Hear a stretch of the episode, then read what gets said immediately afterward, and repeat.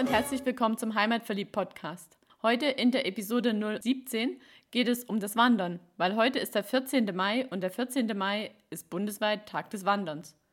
Doch warum eigentlich der 14. Mai und seit wann gibt es diesen Tag überhaupt? Der Tag des Wanderns soll bundesweit die ganze Vielfalt des Wanderns aufzeigen. Und der Deutsche Wanderverband veranstaltet diesen Tag des Wanderns. Und warum der 14. Mai? Weil der Deutsche Wanderverband wurde am 14. Mai 1883 gegründet. Und zum ersten Mal hat der Tag des Wanderns 2016 stattgefunden. Dieses Jahr fällt dieser Tag zum ersten Mal auf den Werktag. Deswegen beteiligen sich auch viele Schulklassen und Unternehmen dieses Jahr mit Veranstaltungen an diesem Tag. Schirmherrin ist dieses Mal die Ministerpräsidentin von Rheinland-Pfalz, die Malu Dreyer. 2017 war der Schirmherr unser Ministerpräsident Winfried Kretschmann und der ist ja selbst auch Mitglied vom Schwäbischen Albverein und bietet zusammen mit seiner Frau zweimal im Jahr auch geführte Wanderungen an. Der Stuttgarter Zeitung sagte er mal, ich wandere gern in der Gruppe, denn auch in der Gruppe kann man sich zurückfallen lassen. Dann geht man ein Stück weit alleine, will man sich wieder unterhalten, dann schließt man wieder auf. Angebote werden heute zum Beispiel Fotowanderungen, Gesundheitswanderungen, Marathonwanderungen, Familienwanderungen, Wanderungen mit Hund, Markierungskurse. Was sind Markierungskurse? Bei Markierungskurse lernt man, wie man die Wegmarkierungen, die vom Schwäbischen Albverein angebracht wurden, an Bäumen oder auf Schildern, die wieder erneuert, dass sich die Wanderer eben wieder zurechtfinden auf den Wegen. Verschiedene Naturschutzaktionen werden auch angeboten. Auch Touren am Abend stehen mit auf dem Programm. Schau einfach mal vorbei. Vielleicht findest du auch heute noch etwas in deiner Nähe, wo du dann auch am Feierabend die Natur genießen kannst. Wandern kann man ja nicht nur am Wochenende, sondern eben auch nach der Arbeit, nach einem anstrengenden Tag am Bürotisch. Und wer macht alles mit beim Tag des Wanderns? Also wer bietet die ganzen Veranstaltungen an? Ja, das sind eben Vereine wie der Schwäbische Albverein, verschiedene Umwelt-, Tourismus- und andere Organisationen, aber auch ganze Natur- und Nationalparks sowie einzelne Wanderführer, so wie du, oder ganze Regionen bietet Aktionen rund um das Thema Wandern an. Und wo finde ich all die Informationen zu den Veranstaltungen? Da gibt es eine spezielle Internetseite, das wäre www.tag-des-wanderns.de und die ist direkt dann verlinkt auf eine Seite vom Deutsche Wanderverband. Wer ist denn eigentlich dieser Deutsche Wanderverband? Der Deutsche Wanderverband ist ein Fachverband für Wandern und Wegearbeit in Deutschland. In dem deutschen Dachverband sind rund 60 landesweit und regionale Gebirgs- und Wandervereine zusammengeschlossen mit ca. 600.000 Mitgliedern, also eine ganze Menge Leute. Der Deutsche Wanderverband hat zum Beispiel so Initiativen wie das Kita, das Schul- und das Gesundheitswandern ins Leben gerufen und organisiert auch gemeinsam mit Partnern die Ausbildung von Wanderführern. Also der Deutsche Wanderverband steht dafür, dass es zertifizierte und gut ausgebildete Wanderführer in Deutschland gibt, die dann auch noch Zusatzqualifikationen haben, zum Beispiel wie das Gesundheitswandern, wo ich ja letztes Jahr die Ausbildung gemacht habe. Außerdem ist der Deutsche Wanderverband ein anerkannter Naturschutzverband und kümmert sich in Zusammenarbeit und im engen Dialog mit Naturnutzern und Naturschützern darum, dass die Natur geschützt wird. Außerdem zertifizierte im Rahmen der Qualitätsinitiative Wanderbares Deutschland Regionen, Wege und Gastgeber, wenn sie sich besonders gut für Wanderer eignen. Und auf das Thema Wanderbares Deutschland sind wir ja schon mal in der Episode nur 10 eingegangen, als wir mit dem Wolfgang Pösselt über den Alp-Schäferweg gesprochen haben. Da hat er uns ja auch erzählt, was da so die Kriterien sind, die man erfüllen muss als Wanderweg, um das Siegel zu bekommen, Wanderbares Deutschland oder Qualitätsweg Wanderbares Deutschland. Doch wie war das eigentlich früher mit dem Wandern? Sind die Leute da auch einfach aus Spaß an der Freude gewandert?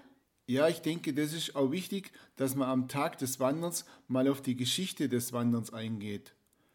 Weil früher war Mobilität für die Menschen bis zum Beginn des industriellen Zeitalters eben eher Luxus den sich nur wenige leisten konnten, weil Pferde waren halt teuer. Und der Transport von Gütern und Menschen war zeitaufwendig und teuer. Daher wurden Waren zu Fuß transportiert, neue Jagdgründe erschlossen, Weideflächen fürs Vieh gesucht oder auch Kriege geführt. Diese Wanderungen hat niemand zum Spaß unternommen, sondern weil die gemacht werden mussten, um zu überleben. Diese Wanderungen waren fester Bestandteil des Arbeits- und Alltagslebens von unseren Vorfahren. Zum Spaß oder als Freizeitbeschäftigung wurde nicht gewandert. Eine freizeitorientierte Mobilität entwickelt sich erst parallel zum touristischer Entwicklung. Die Menschen wollten ihre Gegend erkunden und andere Regionen erschließen und ihre Neugier und Bildung vorantreiben. Das waren die ersten Triebkräfte für touristisch motivierte Wanderungen. Ein anderer Grund, warum die Leute wandern gegangen sind oder wie man auch sagen könnte, pilgern gegangen sind, waren religiöse Gründe. Und wir sind ja auch schon viel auf dem Jakobsweg unterwegs gewesen, das zum Teil aus religiösen Gründen, zum Teil nicht, und haben darüber in der Episode HVP 004 schon mal berichtet. Zusätzlich zu den Pilgern waren auch Kaufleute, Händler und Handwerker unterwegs, die einfach unterwegs sein mussten, um ihr Geschäft führen zu können. Und außerdem waren noch Schüler unterwegs in Kleingruppen, die dann von Universität zu Universität gezogen sind, um sich halt weiterzubilden. Die Gründe, warum man heute wandert geht, sind andere. Hauptsächlich gehen die Leute wandern, weil sie sich bewegen wollen, weil sie ihre Ausdauer stärken wollen oder die Gesundheit fördern. Gesundheit fördert man auch, weil man draußen in der Natur einfach mal abschalten kann oder auch Achtsamkeit üben. Also ganz bewusst die Natur beobachten oder auch seinen eigenen Atem beobachten. Also je nachdem, in welcher Art der Achtsamkeit man sich da gerade üben möchte. Außerdem kann man beim Wandern eine ganze Menge lernen. Also Kinder und auch Erwachsene sind ganz neugierig, wenn es darum geht, wie man eine Karte liest oder welcher Baum das jetzt gerade ist oder welcher Vogel gerade zwitschert. Wandern ist außerdem noch eine prima Möglichkeit, um bei jeder Jahreszeit draußen zu sein. Weil selbst wenn man im Winter draußen ist und sich eine ganze Weile beim Wandern bewegt, friert man nicht. Außerdem geht man beim Wandern auch manchmal schon an seine körperlichen Grenzen und ist dann hinterher umso erstaunter und stolzer, wie weit einen die eigenen Beine getragen haben. Also meine Pilgererfahrung war zum Beispiel, dass ich mal 40 Kilometer mit meinem 14 Kilo schweren Rucksack gewandert bin und gemeinsam haben wir jetzt im August auch eine größere Wanderung vor. Wir wollen nämlich 50 Kilometer durch den Spessart wandern. Da bin ich aber auch mal gespannt. Wir werden darüber berichten. Beim Wandern kann man auch neue Länder und neue Landschaften erkunden, weil wenn man zu Fuß unterwegs ist, ist man einfach viel langsamer als mit dem Fahrrad, dem Auto oder dem Flugzeug gar und kann so eintauchen in das, was gerade geboten wird. Wandern in der Gruppe ist auch eine prima Möglichkeit, um neue Leute kennenzulernen. Und wenn man gemeinsam dann die Natur entdeckt und neue Herausforderungen meistert, neue Wegstrecken entdeckt, dann verbindet das auch ganz arg und man lernt was über die anderen und auch über sich selber. Wie schon gesagt, beim Wandern kann man neue Länder und Landschaften erkunden und auch einfach mal die Schönheit der Natur genießen. Man kann mal ganz langsam laufen und in den Wald richtig reinschauen. Man kann Tiere dabei beobachten. Pflanzen entdecken. Man kann auch einfach mal in den Himmel gucken und die Wolken anschauen, wie die sich formieren und auch mal so einen Sonnenuntergang beobachten. Und was für viele Wanderer auch was ganz Tolles ist, ist das Festspannen unterwegs oder die Einkehr dann am Ende, wenn man seine Wanderung beendet hat und sich dann gemütlich in den Biergarten setzt, einen Radler trinkt oder ein Stück Kuchen isst. Im Biergarten ein Stückchen Kuchen, auf keinen Fall. Lieber Schweinshaxen. Ja, ja, ja. Auf der Seite vom Wanderverband habe ich dann auch noch einen interessanten Forschungsbericht gefunden. Der hat 144 Seiten, also ziemlich umfangreich. Den Link dazu packen wir auch in die Show Notes. Meine kurze Erkenntnis daraus aus dem Bericht ist, dass die Sachsen, Thüringer, Hessen, Bayern und die Baden-Württemberger, die gehen am liebsten wandern. Und das sind ja auch die Bundesländer, die Mittelgebirge haben. Die restlichen, wo ihr im Flachland wohnt, das sind diejenigen, wo nicht so gern wandern gehen. Am beliebtesten ist das Wandern bei Menschen zwischen 45 und 74 Jahre. Und da man ja am liebsten in der warmen Jahreszeit wandern geht, findet die meiste Wanderungen zwischen Mai und Oktober statt. In diesem Forschungsbericht gibt es auch noch ein Vorwort vom Präsident vom Deutschen Wanderverband, vom Dr. Hans-Ulrich Rauchfuß. Und der hat da was ganz Interessantes gesagt.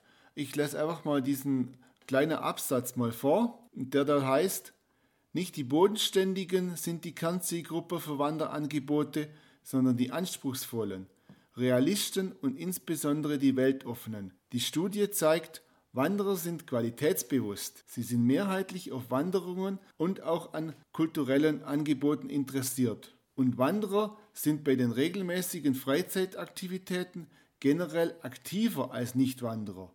Nur bei Videospielen haben die Nichtwanderer die Nase vorn. Wo ist jetzt eigentlich der Unterschied zwischen Spazierengehen und Wandern? Also Wandern ist definiert mit dem, dass man dafür einen Zeitaufwand von circa einem halben Tag aufbringen sollte.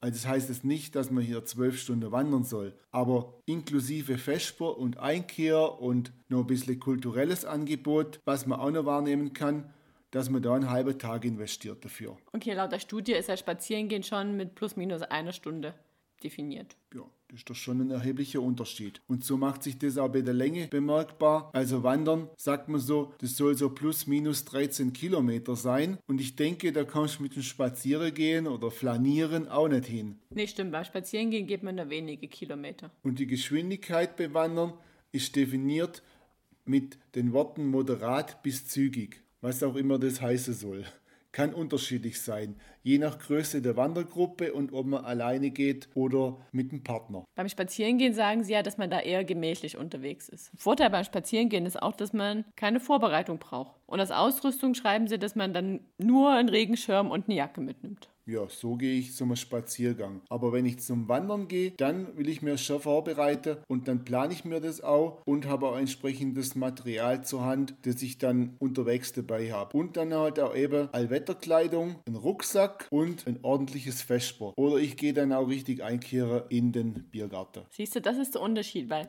spazieren gehen tue ich, um die frische Luft zu genießen und die Beine zu vertreten und du gehst wandern und am Ende einzukehren. Nee, ich habe auch noch andere Motive. Da geht es auch nur um das Naturerlebnis, um die körperliche Herausforderung und auch um neue Orte zu entdecken. Weil der Aktionsraum bei ihrer Wanderung ist nämlich auch überwiegend ortsfern. So ist es zumindest mal definiert.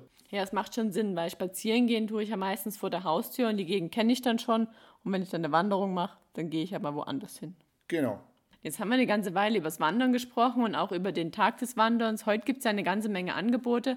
Aber was mache ich die restlichen 364 Tage im Jahr? Da gibt es ja auch noch eine ganze Menge, was wir da empfehlen können. Ich kann da auf jeden Fall das Ü30-Wandern vom Schwäbischen Albverein empfehlen. Und da haben wir auch schon eine Heimatverliebt-Podcast-Episode darüber gemacht. Das ist die Episode 008. Und da hast du ja die Karin Kunz vom Schwäbischen Albverein interviewt. Ja, genau. Und in der Episode 005 habe ich den Wanderführer Schwäbische Albzeit zum Wandern vorgestellt. Da sind ja 40 Touren drin und man kann sich auch online die GPS-Tracks dazu runterladen und dann all die Touren nachwandern. Wenn ich in einer Gegend unterwegs bin, die ich noch nicht so gut kenne, dann benutze ich gern meine Komoot-App. Und die haben wir auch schon in der Heimatverliebt Podcast Episode 014 vorgestellt. Bei der Wanderung durch den Schönbuch und das Ammertal. Und da waren wir unterwegs mit unseren Freunden vom Coworking Space. Stimmt, und dann haben wir jetzt noch ein Buch, was wir dir ganz kurz vorstellen wollen. Und zwar ist das das Buch 111 Schätze der Natur auf der Schwäbischen Alb, die man gesehen haben muss. Und da haben zwei Autorinnen hier aus der Gegend wirklich 111 Plätze erforscht und haben Bilder davon gemacht